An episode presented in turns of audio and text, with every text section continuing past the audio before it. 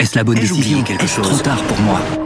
Prenez vos décisions d'investissement avec le soutien de Clarity AI. Gérez votre portefeuille tout en lui assurant une croissance durable grâce à l'association d'une IA puissante et d'une grande expérience de l'industrie. Notre technologie augmente l'efficacité des processus réglementaires, y compris ceux liés à l'article 29 de la loi énergie-climat. Réduisez les risques et atteignez vos objectifs de durabilité en vous basant sur des faits vérifiés et des méthodologies transparentes. Clarity AI, la technologie au service des décisions humaines. Rendez-vous sur clarity.ai et passez à l'action dès aujourd'hui. Débat et controverse sur BFM Business. Nicolas Dose accueille les experts. Avec Stéphane Carcillo, responsable de la division Revenu Travail de l'OCDE, professeur associé à Sciences Po, membre du Cercle des économistes, qui est partenaire de cette émission tous les jeudis. Gilles Berset, professeur d'économie à Neoma Business School. Vous avez publié Travail et changement technologique de la civilisation de l'usine à celle du numérique chez Odile Jacob. Gaël Sliman, le président d'Odoxa. Euh, Stéphane Carcillo, si on renonce aux 64 ans, autant pas faire de réforme ou finalement la durée de cotisation permettrait d'obtenir un résultat relativement satisfaisant? Non, c'est pas. Ce serait effectivement l'effet d'annonce le plus le plus stratosphérique. Mais, je pense que c'est c'est pas du tout équivalent pour des questions aussi démographiques. Euh, euh, augmenter euh, le, le, nombre d'années de contribution et augmenter l'âge ont des effets différents sur des horizons de des périodes d'horizon assez assez similaires. Aujourd'hui, c'est les pourquoi est-ce qu'on a cette période de cette augmentation de l'âge légal à 64 ans? C'est parce que ça permet d'accélérer finalement à la fois le maintien dans l'emploi et du coup les économies et l'augmentation du PIB par rapport à un paramètre qui ne s'appuierait que sur la durée de contribution pour des raisons démographiques parce que il y a pas mal de gens qui euh, spontanément vont avoir plus de facilité aujourd'hui compte tenu de leur carrière, compte tenu de leur âge pour avoir les 43 ans et un certain nombre sont, sont effectivement contraints par euh, un peu plus de personnes sont contraints par le fait de travailler de 62 jusqu'à 64. Et donc euh, à un horizon à un horizon effectivement de 5 6 7 ans, si vous enlevez la mesure à 64 ans, vous enlevez beaucoup des économies et euh, et, à ce moment-là, ça voudrait dire qu'il faudrait probablement, euh, ça ne sera pas compensé à très court terme. Je pense que ça ne sera pas très compensé à très court terme. Donc c'est pas, ce sont pas des choses équivalentes, et c'est d'ailleurs la raison pour laquelle euh, tous les pays qui ont fait des réformes autour de nous ont mis une borne d'âge. Ont, mis une borne d'âge. Il y a une deuxième raison pour laquelle la borne d'âge est extrêmement importante, c'est que c'est un point focal. Euh, c'est-à-dire que ça permet à tous les acteurs sur le marché, y compris les employeurs, de se coordonner autour d'un âge pivot, qui est un âge connu de tous, autour de on sait que les gens peuvent se coordonner. On sait que, quelle que soit la personne qu'on va embaucher à 55, 56 ans, 57 ans, si on est un employeur, on sait qu'on va plus aller à 62, euh, c'est-à-dire en général 61, parce qu'après les gens préparent leur retraite, mais on va aller à 64, et donc on va investir euh, dans ces personnes. Et du coup, ça permet aussi de favoriser beaucoup plus l'emploi des seniors, parce que les employeurs savent qu'ils ont une, une, durée en emploi plus longue et qu'ils peuvent investir dans ces personnes. Ce point focal, il est extrêmement, je pense, important. Euh, extrêmement. Enfin, il l'a prouvé avec celle de 2010. Hein. Voilà. Et, et, je pense que c'est la raison pour laquelle c'est un élément très important qui favorise euh, l'augmentation euh, de l'emploi des seniors. On, on, verra si le gouvernement fait des propositions sur les fameuses carrières longues qui conduisent à 44 années de cotisation ou des aménagements sur les carrières de femmes où il y a plein de situations différentes. J'aimerais vous faire réagir brièvement sur deux des trois propositions de François Asselin de la CPME. C'était dans les colonnes du JDD dimanche dernier, où il dit ben, pourquoi on ne fait pas pour les seniors comme on a fait pour les apprentis? Petite, euh, petite prime là pour garder les vieux un peu plus longtemps. Ou alors il dit, on pourrait dire qu'à partir de 58 ans, on baisse les cotisations payées par l'entreprise, mais qu'elle doit rembourser les cotisations qui ont été baissées si elle se sépare euh, du salarié avant sa retraite des, des pistes très concrètes, assez basiques. Ça vous semble cohérent, Gilles Berset, ce genre de piste? Écoutez, euh, c'est très simple. Hein, c'est euh, je subventionne et je vous fais de l'exonération si vous le gardez. Par contre, vous remboursez si vous le mettez dehors. Juste un point préalable pour euh, aller dans le sens de ce que vient de dire Stéphane. S'il y avait que la mesure d'années de cotisation, il est clair qu'on c'est un appauvrissement du pays. Hein. Donc c'est une baisse du produit intérieur brut par habitant. C'est-à-dire le pouvoir d'achat moyen en France serait abaissé par la baisse des pensions, puisque l'exercice du Touraine aboutirait bien sûr à une baisse des pensions sans augmentation de sans augmentation de l'âge. Donc euh, voilà à quoi on serait exposé. C'est-à-dire notre notre faible, si j'ose dire, notre décalage de produit intérieur brut par habitant, de revenus par habitant par rapport à d'autres pays nordiques, scandinaves scandinaves, Pays-Bas, Allemagne, etc., sera encore accentué. On serait plus pauvre. On serait plus pauvre. C'est un argument très difficile à faire passer, mais c'est, bon, je- c'est un élément quand même, avec des finances bien. publiques plus dégradées. Alors maintenant sur l'autre point, les- les cotisations sociales, faut arrêter. C'est déjà quelque chose d'illisible. On les sollicite pour tout, Pour tout. pour toutes les politiques. On pense que la TVA peut tout faire et que les baisses de cotisation répondent à tous les problèmes. Voilà, on, on les sollicite pour tout. Oui. Les, les peu qualifiés. Parce que les avoir mises à zéro sur le SMIC, c'est quelque chose, mais d'incompréhensible pour pour n'importe quel chef d'entreprise. Il faut des logiciels pour pour pour, pour comprendre la chose. Ça, ça veut dire que pour des DRH, en termes de comportement d'optimisation pour euh, pour employer des gens, seniors, euh, si c'était le cas, seniors, non seniors, jeunes, non jeunes, euh, personnes proches du SMIC, personnes loin du SMIC, la chose est incompréhensible. Ne parlons pas euh, des, des investisseurs étrangers quand ils sont face à cette carte d'une complexité inouïe euh, concernant les cotisations sociales. C'est déjà compliqué. Pourquoi les compliquer encore davantage? Et, et une- Alors- et un petit coup de pouce financier? alors, un, un petit coup de pouce financier, ça revient un petit peu au même. Je veux Ah, dire, c'est pas pareil. Les, les dispositions. Là, l'idée, c'était, on... vous baisse des cotisations. Par contre, si vous vous séparez de la personne, vous remboursez. On est dans une complexité inouïe. Alors, par ailleurs, par ailleurs, il faut quand même garder en tête des phénomènes comme les phénomènes de la lande, hein, qu'on a tous en tête. Il y a parfois des politiques qui sont très bien intentionnés. Mais là, c'était de la sanction. Et de qui, la a- lande. alors là, c'était de la sanction. L'autre, c'est de l'incitation. Et qui ont un effet pas- contre-productif par rapport à leur objectif. C'est à peu près la même Donc, chose, hein, sanction, incitation. Voilà. Au Ouais. final, je, je pense comme voilà. Gilbert, je pense que ça, ça de provoquera la même chose. Vous embauchez quelqu'un, vous avez des, vous dites ah mais vous allez déjà compter qu'il y a des des des, des Ça revient au même. des, des contributions réduites. Mais en revanche, si on vous dit que quand vous le licenciez, vous remboursez, bah vous allez pas l'embaucher. Donc euh, Voilà. Ouais, je ouais, pense ouais, que ouais. ça revient, ça revient vraiment. La chose même, hein. est exactement la même et ça s'était retourné contre les personnes qui devaient en je- bénéficier. Donc c'est exactement le même principe. Là, ce qui est, ce Faut qui est évi- arrêter. ce qui est évident, c'est que sur cette de, enfin évident, ce qui est certain, c'est que sur l'emploi des seniors, les euh, les solutions sont pas d'une simplicité Ah non. Non mais il faut, Ah ci- non, il faut c'est cibler clair. sur l'emploi des seniors vraiment. Il faut essayer de, il faut essayer de de- d'avoir un, un dispositif ciblé, Euh, euh, avoir un dispositif incitatif financier sur l'ensemble des seniors. Ça va coûter week. Une énorme blinde Absolument. avec un effet euh, soit des incitatifs sur l'embauche si on doit rembourser, euh, euh, soit avec d'énormes effets d'aubaine. En revanche, euh, si on veut cibler les seniors, il faut cibler les seniors euh, faiblement à moyennement qualifiés qui sont au chômage. Là, vous pouvez envisager des dispositifs. Ça a existé dans le passé. Pourquoi pas? On peut imaginer, euh, surtout, le gros sujet des seniors qui sont au chômage, c'est que souvent ils doivent changer de secteur euh, euh, parce qu'ils viennent de l'industrie, par exemple, et ils doivent trouver un emploi dans les services. Ils vont partir dans l'industrie. Ils ont des pertes de salaire. Donc on peut et donc pour eux aussi, c'est difficile d'accepter des emplois beaucoup moins payés, peut-être parfois moins que leur allocation chômage. Donc on peut imaginer des dispositifs d'assurance salaire. On peut imaginer des dispositifs de compensation pendant plus de quelques années euh, pour les aider à se maintenir en emploi.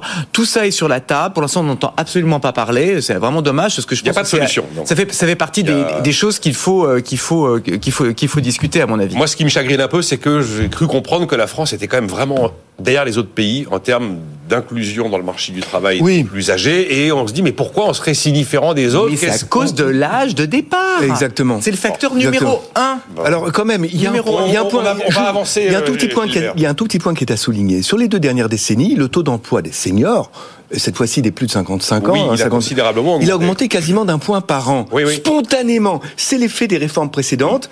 Les personnes anticipant le fait que l'âge de départ à la retraite passait de 60 à 62 ans, ben, ont amélioré leur leur employabilité, leur formation, leur capital humain spontanément. Alors ce même phénomène s'observe à l'étranger, suite aux réformes qui ont lieu à l'étranger, mais avec un décalage sur l'âge, hein, puisque notre taux d'emploi des 60-64 ans, il est de 33%, il est 30 points au-dessus dans des pays nordiques et scandinaves qui sont quand même considérés comme des benchmarks en termes d'égalité, en termes de etc.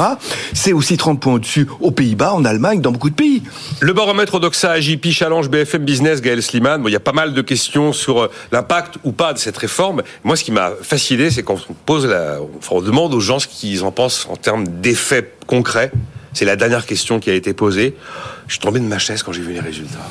Alors, sur la réforme des retraites, euh, si on balaye euh, la, perception, et ça éclairera ce que je pense que ce que je vous disais tout à l'heure sur la bataille de l'opinion perdue, quel que soit le paramètre pris en compte, la perception est très négative. Sur l'idée que ça permettra de garantir notre système de retraite par répartition, les deux tiers des Français pensent l'inverse.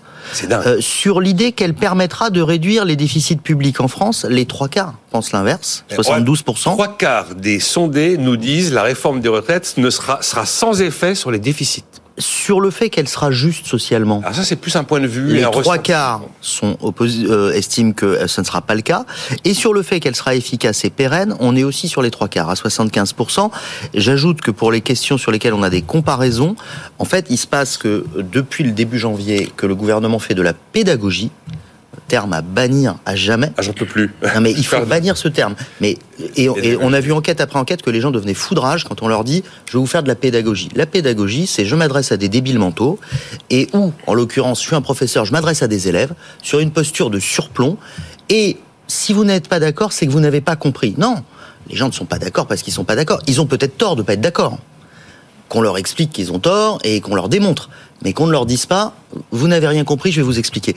Et donc, plus on fait de la pédagogie, plus les gens sont opposés à la réforme. ça, c'est ce que constaté. Et sur les effets économiques, euh, moi, il y a une chose que je peux comprendre et que je crains personnellement. Donc, je suis assez d'accord euh, avec euh, ce qui est craint ici. C'est l'idée que cette réforme, est-ce qu'elle aura un impact positif ou négatif sur la situation économique de la France? Les Français, pour les deux tiers d'entre eux, pensent que ça aura un impact négatif, en tout cas pour ceux qui pensent qu'elle aura un impact, il y en a un quart qui disent que ça n'aura pas d'impact, mais pour ceux qui pensent que ça aura un impact, les deux tiers, 65%, pensent que cet impact sera négatif car ça va nuire à la croissance en provoquant des grèves et des manifestations, alors qu'un tiers nous dit ça aura un impact positif parce que ça va réduire les déficits publics de la France. Et ça fait un peu la quadrature du cercle avec l'item précédent que je vous indiquais, qui est que, en gros, ça ne marchera pas ce qui conduit les Français à penser que même sur les aspects économiques, donc là on n'est plus sur de l'opinion personnelle, cette réforme m'ennuie, j'ai pas envie de partir plus tard, mais même sur les effets économiques, les gens pressentent, à tort ou à raison, qu'on va aller vers un mur, vers un blocage, et vers à la fin, euh, un- d'une certaine manière, ce qui s'était passé avec les Gilets jaunes. Avec les Gilets jaunes, on avait une réforme sur, la taxe sur les carburants, qui a conduit à des émeutes, à avoir pendant des mois et des mois des blocages, pour qu'à la fin, la réforme en question soit purement et simplement retirée, et pour qu'en plus, le gouvernement distribue 17 milliards de, euh, de chèques Le cadeaux. euh, Macron de Jean-Marc Daniel, l'unité de mesure de la, dépense publique qu'il a, et ça, je pense que c'est profondément ancré dans les consciences. C'est-à-dire que contrairement à ce que semble croire le gouvernement, Ouais. les gens ne sont pas résignés. Et, et- et encore une fois, une fois que les syndicats auront arrêté le bras de fer, une fois que la loi sera votée, peut-être au 49.3, ça ne veut pas dire que, la- que les manifestations s'arrêteront. Je- J'entends bien. Mais ce qui est frappant, c'est qu'en fait, je me dis, on peut essayer de faire, enfin, pas de la pédagogie, mais d'expliquer, d'expliquer, d'expliquer, d'expliquer. Celui qui est contre est contre. Et il le restera. Oui. Jusqu'à 72% des sondés qui vous disent non, ça n'aura pas d'impact sur les déficits. Alors que c'est exactement l'inverse. Débat est politique. Bon. Euh, Stéphane Et, juste une chose, ça a un impact, si on n'y revient pas, je, je- je le dis quand même, ça a un impact sur le moral économique. Hein. On a Ah bah, un suis moral surpris, économique, oui. on a un moral il- il- il est économique qui a élevé, plongé. mais, euh, Mais là, on a fait un benchmark européen pour pour résumer, c'est deux fois en dessous du niveau de morale économique qui est observé dans les quatre autres grands pays européens qu'on a pris en comparaison Italie, Espagne, Royaume-Uni, Allemagne. Et c'est vraisemblablement ce qui se passe autour de cette réforme des retraites qui contribue à plomber ce moral qui, de toute façon, n'était pas très haut. Rapidement sur l'assurance chômage, Stéphane Carcillo. Euh, là, en fait, on fait une expérimentation de 10 mois. hein. Ça a commencé hier, mais euh, les nouvelles règles s'appliquent que jusqu'à fin décembre. Et après, normalement, une nouvelle convention négociée par les partenaires sociaux doit s'installer. 100 à 150 000 emplois supplémentaires, nous dit Olivier Dussopt. Est-ce que cette réforme de l'assurance chômage, on revient pas sur le, sur le contenu, on l'a fait hier, enfin, je l'ai fait hier, euh, mais ça vous semble crédible? Ah oui, tout à fait, ça me semble tout à fait 100 000 crédible, à ouais. 150 000 emplois Bah, euh, supplémentaires En, en période de forte tension sur le marché du travail, c'est tout à fait possible, bien sûr, c'est tout à fait crédible. Les demandeurs d'emploi sont très sensibles euh, à la durée euh, maximale. Plus qu'au montant, d'ailleurs. plus qu'au montant, à la durée maximale d'indemnisation. En moyenne, si on prend toutes les estimations dont on dispose, lorsque vous réduisez de un mois la durée maximale de paiement des allocations, la durée effective de l'épisode de chômage euh, est réduite de un tiers de mois. Euh, Ça, c'est une moyenne. Et quand vous prenez les estimations qui sont faites sur des périodes relativement favorables économiquement, l'élasticité, la sensibilité est encore plus forte. Donc euh, oui, la raison est simple, hein, c'est que les demandeurs d'emploi se mettent à chercher plus tôt. Euh, de manière plus intensive et donc sortent plutôt euh, du chômage. Et ça, évidemment, on comprend que le mécanisme marche mieux lorsqu'il y a des offres d'emploi, c'est-à-dire que lorsque le marché du travail est tendu, euh, que lorsque le marché du travail ne, ne est, n'est pas tendu. que- C'est exactement l'objectif de la réforme. Oui. C'est d'ajuster à la durée Et à la situation du marché du travail. Stéphane, est-ce qu'on peut quand même dire qu'il y a plein d'études empiriques qui valident ce que vous dites, mais qui ont aussi parfois constaté que eh ben, le fait de devoir un peu précipiter son retour sur le marché de l'emploi va inciter certains à prendre des boulots un peu moins qualifiés que ce qu'ils auraient pu espérer? Alors, les études empiriques sont pas du tout concluantes sur ce sujet. Ah, bon. Elles, euh, il y en a très peu. Euh, elles, en général, elles, euh, certaines trouvent des effets négatifs, d'autres trouvent des effets euh, euh, positifs. D'autres trouvent pas d'effet la plupart du temps, du tout, sur la, soit sur le salaire, soit sur la durée des contrats. En ce qui concerne la France, il y a une étude qui a été réalisée par Thomas Barbanchon en 2016 qui montre que euh, lorsque la réforme de l'assurance chômage avait fait passer euh, les durées potentielles de 7 mois à 15 mois pour les relativement faibles salaires et les périodes les personnes qui avaient travaillé relativement peu, des personnes relativement peu qualifiées, c'était dans les années 2000. Euh, le fait de passer à 15 mois n'avait augmenté ni les salaires ni la durée des contrats. Donc euh, doubler la durée euh, finalement de recherche n'avait pas particulièrement servi à améliorer la qualité de l'emploi. Bon, alors ça ne veut pas dire qu'il faut que si on passait à deux mois ou à trois mois, euh, ça n'impacterait pas. Mais je veux dire entre 24 mois euh, et, et 7 mois, on a de la marge. Je pense que passer de 24 mois à 18 mois ne changera absolument rien, ni sur les salaires retrouvés, ni sur la durée des contrats euh, des, des emplois On retrouvés. se donne rendez-vous au mois de novembre-décembre pour voir ce que ça a donné. Voilà. On aura une expérimentation. Vous, vous, vous disiez dans le Figaro, samedi, Gilbert 7, vous reveniez sur l'idée qu'il y aurait une flemme française et vous n'êtes pas d'accord. Bah, la flemme française, on la voit pas dans les chiffres. Le taux d'emploi est en France le plus élevé qu'on ait observé depuis la, la Deuxième Guerre mondiale. hein, le taux d'emploi, c'est-à-dire la proportion en emploi des personnes de, de 15 à 64 ans. C'est quand même un, un score absolument remarquable. Alors, euh, simplement, les aspirations des gens sont toujours pour une... Et quand je dis des gens, c'est à la fois des jeunes, des, des, des, des, des gens qui sont euh, entre les, la jeunesse et la seniorité, puis les seniors, euh, une bonne articulation entre vie personnelle et vie professionnelle. Ça, c'est quelque chose ouais. qu'on observe, qu'on observe partout. Cette désaffection pour le travail, quelque chose qu'on observe plus dans des pays comme les États-Unis, où effectivement le, le taux d'activité, lui, a, a quand même euh, fortement diminué sur certaines populations. Enfin, a significativement diminué sur certaines populations. Dans, un, dans les pays européens et en particulier pour la France, c'est pas ce que l'on observe. Voyez, c'est pas du tout ce que l'on observe. Donc euh, voilà, l'observation statistique nous amène à dire non, ça n'est pas le cas. Il n'y a pas de refus du travail, simplement il y a l'expression euh, de, je dirais, d'aspiration à une bonne conciliation. C'est ce qui explique en partie d'ailleurs les problèmes de difficultés de recrutement dans certains secteurs comme les hôtels, cafés, restaurants. Je veux dire, quand on dit à des gens, quand on les embauche, que cinq ou six soirs par semaine, ils pourront pas voir leurs conjoints, leurs conjointes, leurs amis, ils pourront pas avoir de vie personnelle, etc. Bon, c'est sûr qu'en 2023, c'est quelque chose d'assez peu motivant. Bon, peut-être que euh, dans ce contexte-là, on, on peut qu'applaudir à deux mains les négociations qui sont en cours dans cette branche pour justement améliorer. Ah, ils ont fait Euh, d'énormes progrès. voilà, ils ont fait d'énormes progrès. L'attractivité du métier. Voilà. été- Et il y a une prise en compte de ça, vous voyez. Ce qui veut dire que l'attractivité n'est pas simplement salariale. Il y a un rapport au travail qui est aussi que le travail, c'est une partie de la vie et ça n'est pas toute la vie, même si c'est une bonne partie de ce qui fait sens à, à- à- à la vie. Donc le français Alors- n'est pas paresseux. alors justement, euh, pour revenir à ce qui vient d'être dit, moi j'ai une toute petite nuance euh, par rapport à ce qu'a dit à ce qu'a dit Stéphane. Le first best, Sur l'assurance chômage. sur l'assurance chômage, le first best, ça serait un suivi bienveillant mais exigeant individualisé À la nordique, des chômeurs à, leur- à la nordique euh, dans la réalité de leur recherche active d'emploi.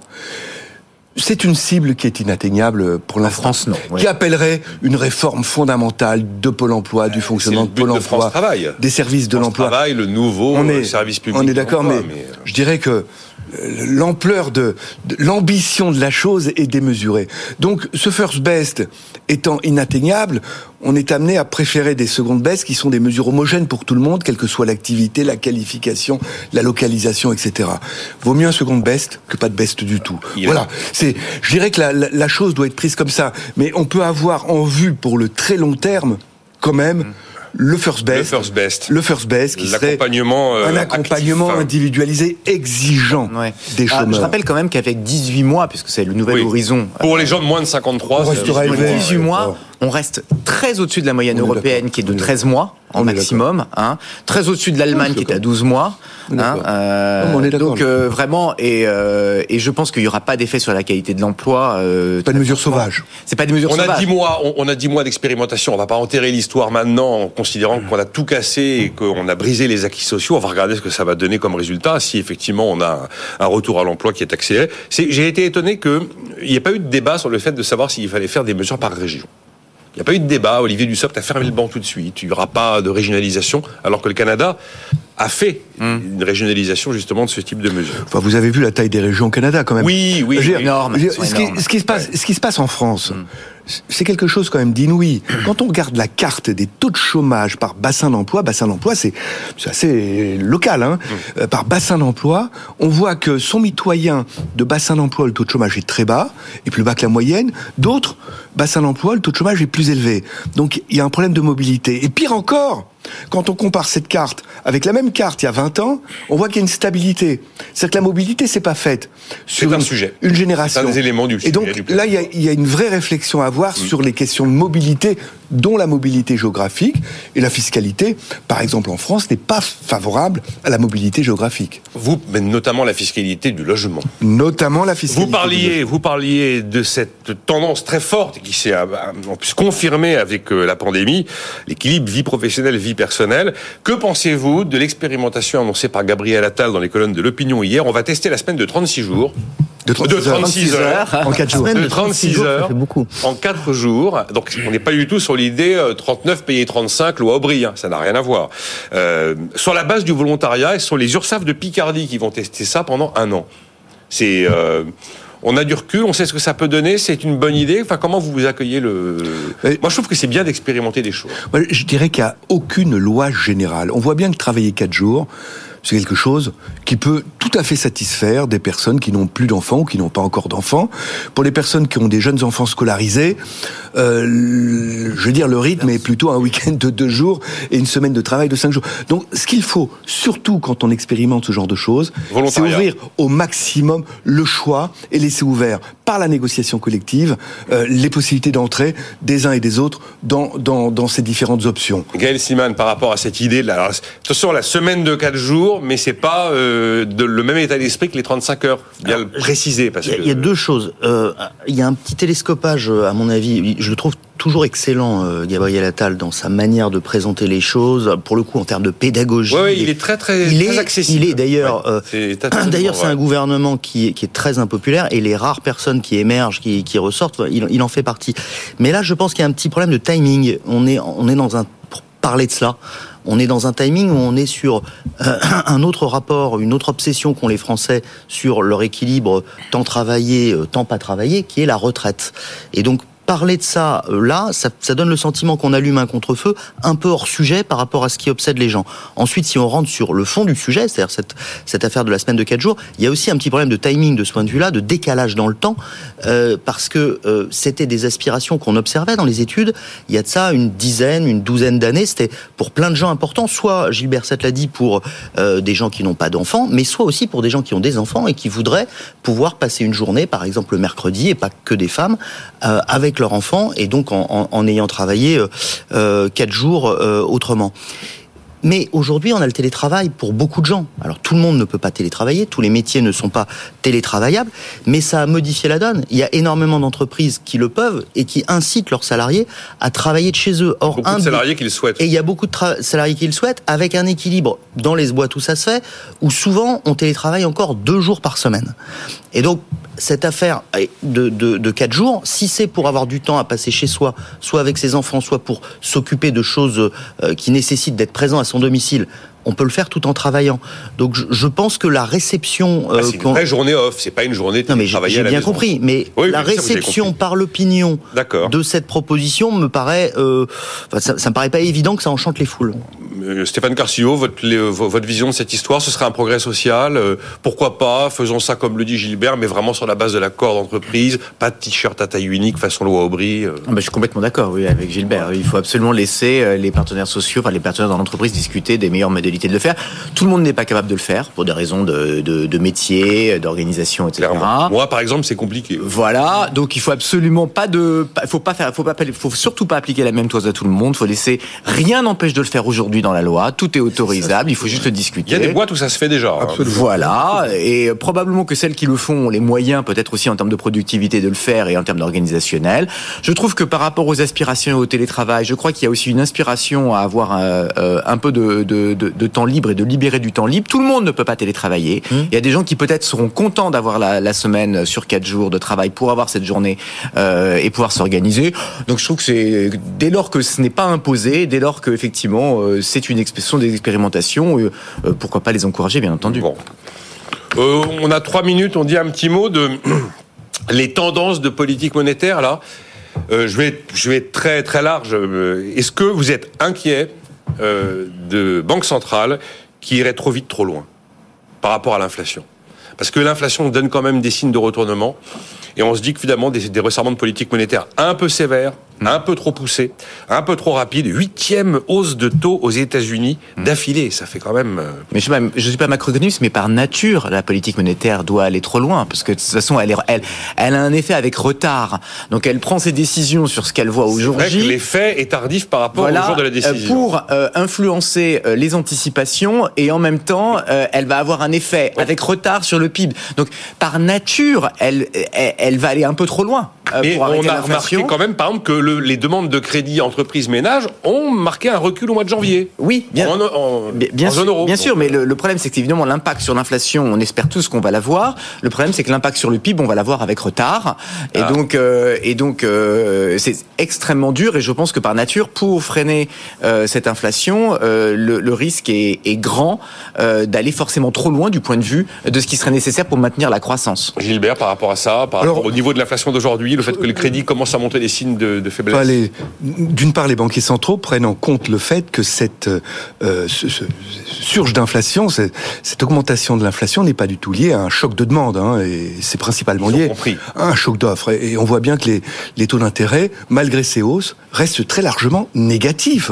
Je veux dire, faut, faut quand même souligner ça. On est dans une époque où les taux d'intérêt sont négatifs et Taux d'intérêt réel, oui. taux d'intérêt réel, hein, pardon. bien sûr. Taux d'intérêt réel sont négatifs et pas d'un point ou deux, hein, de, de pas mal de points. Donc, on est quand même encore dans une situation de politique monétaire qui est pas très très dure compte tenu du niveau de l'inflation. Ça, c'est la première chose. Deuxième chose, les banquiers centraux, ils sont indépendants, ils ont un mandat.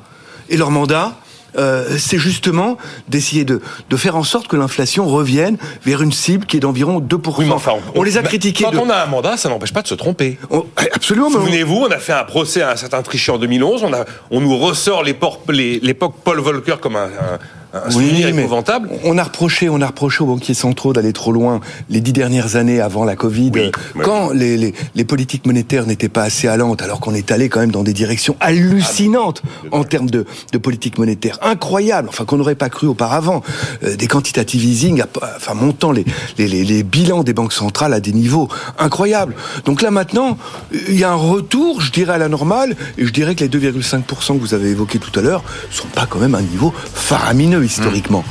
On va attendre la décision du jour, probablement 50 points de base, surtout le. Après, alors, 75. on dit pas, on dit plus vraiment forward guidance, mais en tout cas, les propos de Madame Lagarde sur à quoi s'attendre pour demain. Hier, euh, Jay Powell a clairement dit qu'il ralentissait, il ralentissait, mais qu'il continuait. Voilà. C'est ça la tendance. 25. Euh, 20 20 25 le mois, le mois suivant? Non, mais il a fait 25. Et Il a fait 25, oui, oui. Bon. C'est pas énorme. Oui, mais moi, les- tous, les, tous les acteurs de terrain, pas les économistes, mais les acteurs de terrain sont tous unanimes. Arrêtez, arrêtez, vous allez tout casser. Les acteurs de terrain. Les acteurs de terrain, les chefs d'entreprise, euh, ceux, qui, ceux qui me disaient il y a un an, oh là là, l'inflation elle est bel et bien là, quand les banquiers centraux disaient mais non, ça va aller, ça va aller. sont des personnes qui sont qui, qui ont un point de vue, je dirais un peu partisan Ah, en la ben, matière. Un peu intéressé. On a terminé Stéphane Carcillo, merci d'avoir été là. Gilbert 7, Gaël Sliman, donc pour le sondage Odoxa avec AJP, Challenge, BFM Business. Rendez-vous demain 9h.